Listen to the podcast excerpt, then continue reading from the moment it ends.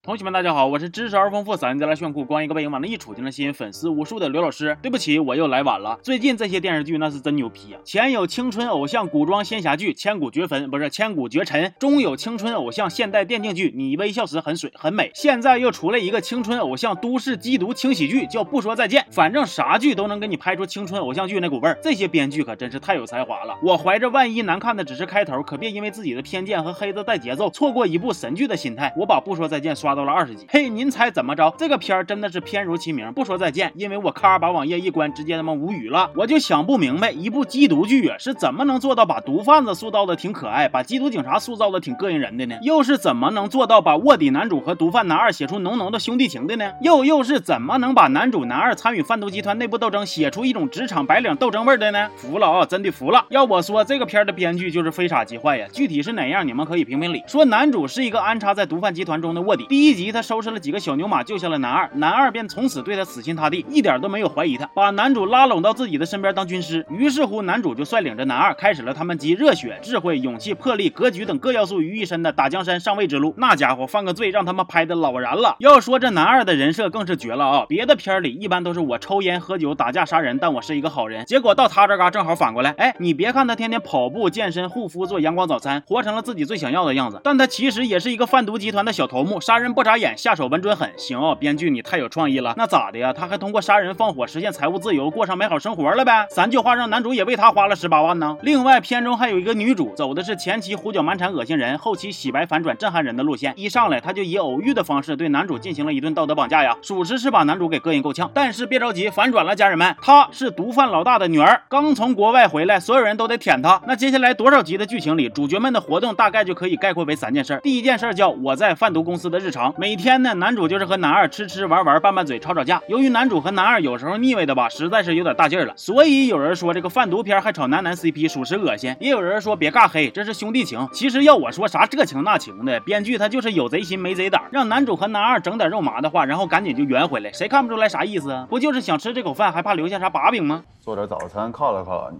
你这都跟谁学的？看看吧。为爱人做早餐，九百天不重样。啊，吃不下去了，吃不下去了，不好吃啊！你这是为爱人做的早餐，我吃了不就默认了吗？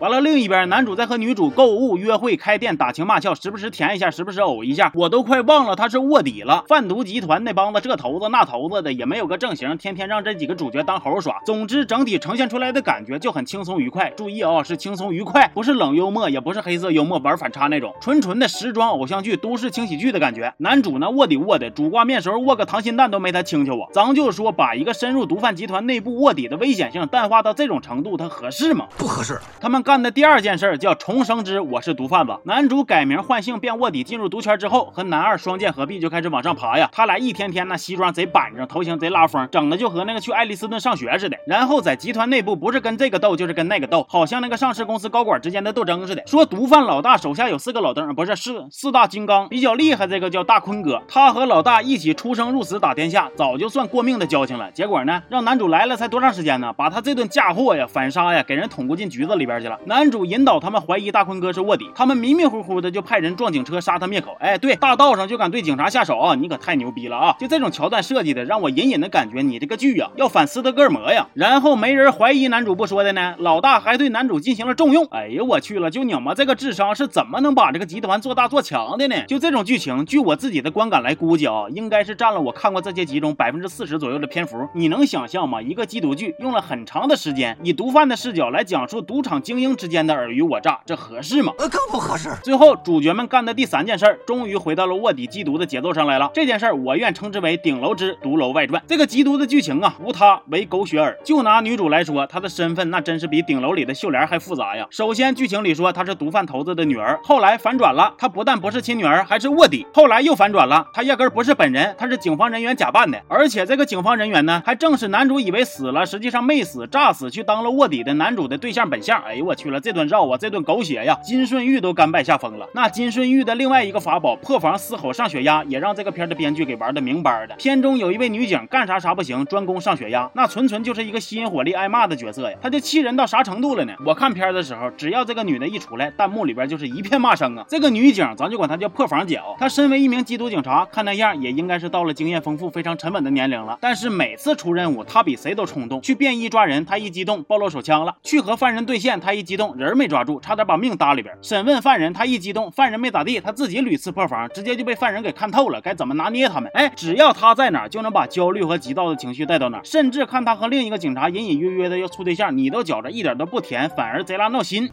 你怎么了？哦，没事儿，我就是想上来透口气儿。你到底怎么了？我说了吗？我没事儿，我就想一个人待会儿。待着就待着，凶什么凶啊？你要不要喝咖啡？美式还是拿铁？冰的还……这什么裤啊？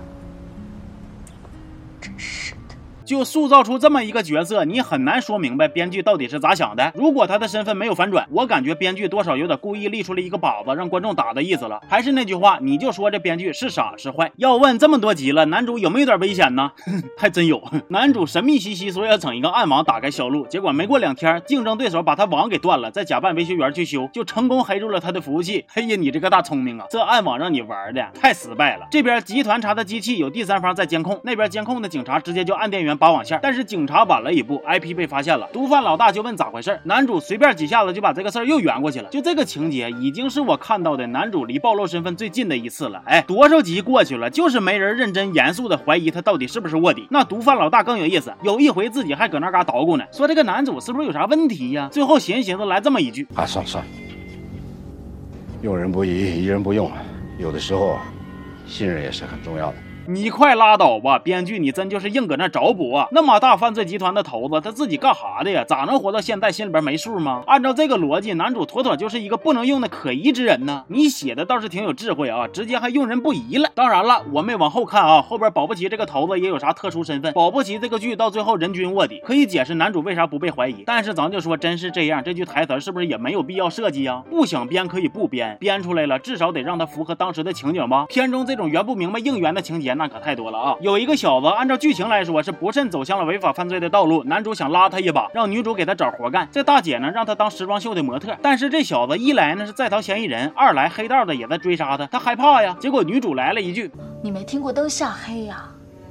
你躲到世界各地，都没人想到你敢光明正大在舞台上走秀。”编剧啊，你真是绝了，还灯下黑，就因为他要在展会上推动后边剧情，引出新人物，你就硬编是不是？那你直接让他去看张学友演唱会得了呗。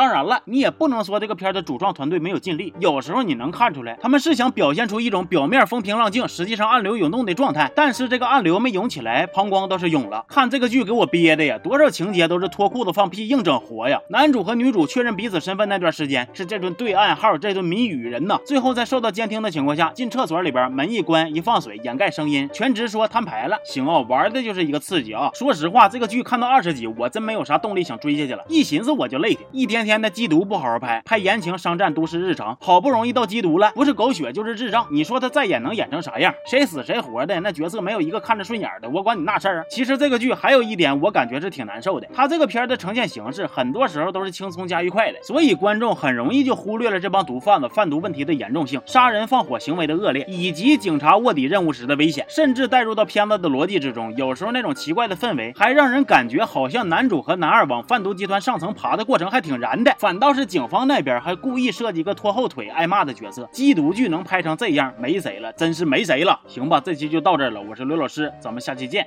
好。